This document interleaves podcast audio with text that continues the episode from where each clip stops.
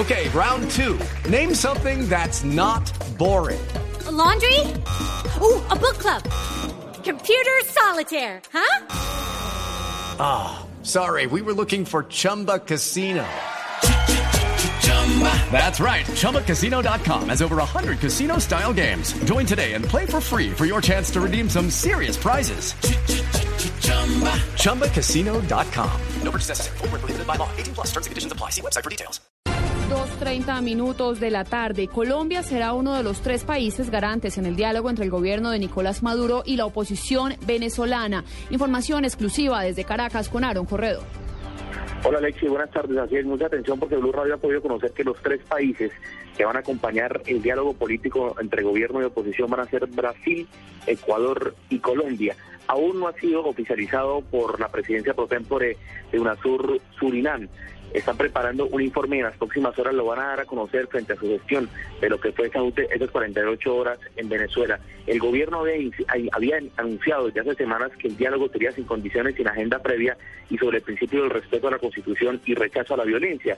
Para la oposición la agenda era mucho más amplia y tenía que basarse en una impunidad y respeto a los derechos humanos en el marco de las protestas. Pero repito, los tres países que van a acompañar el diálogo serán entre gobierno y oposición, Brasil, Ecuador y Colombia. Diálogo que tendría que darse en las próximas horas y no es a partir de la próxima semana.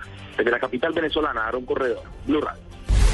Aaron, gracias. 2.32 minutos de la tarde. La posibilidad de revivir el pico y placa en Bogotá para vehículos particulares durante todo el día es cada vez mayor. Los detalles con Daniela Morales. Fuentes del distrito cercanas a Blue Radio aseguraron que la medida del pico y placa todo el día sí se aplicaría en la ciudad. Sin embargo, el alcalde encargado Rafael Pardo y la Secretaría de Movilidad están terminando de analizar los estudios y la medida sería anunciada al término de las encuestas que se realizan en diferentes puntos de Bogotá. El secretario de Movilidad Rafael Rodríguez dijo que en el caso del centro quien circule con tres pasajeros no lo cobijará la medida. El mismo pico y placa que haya en el resto de la ciudad va a aplicar en el centro también con la ventaja que el centro, si usted se desplaza con tres ocupantes, no le aplica el pico y placa. El proceso de encuesta termina mañana viernes, por esto la medida podría ser anunciada el fin de semana. Daniela Morales, Blue Radio. Daniela, gracias. 2.32 minutos. Dos muertos y dos heridos deja un nuevo atentado de las FARC en el sur del país. Los detalles con María Camila Díaz. Mucha atención porque un teniente y un soldado resultaron muertos luego de un nuevo ataque de guerrilleros del Frente 63 de la guerrilla de las FARC. Esto fue en zona limítrofe entre el Amazonas y el Caquetá, en un corregimiento conocido como Puerto Santander.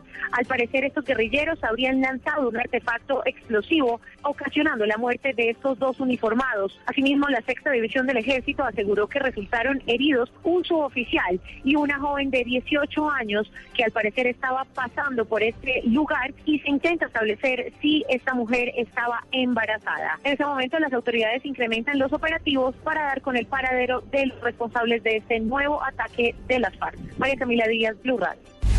232 acaba de terminar en la sede del Partido Conservador una reunión entre la candidata presidencial Marta Lucía Ramírez y el presidente de esa colectividad, Omar Yepes. Allí decidieron qué posición adoptarán si el Consejo Nacional Electoral declara inválida la convención donde se definió la candidatura de Ramírez. La información la tiene Marcela Ulloa.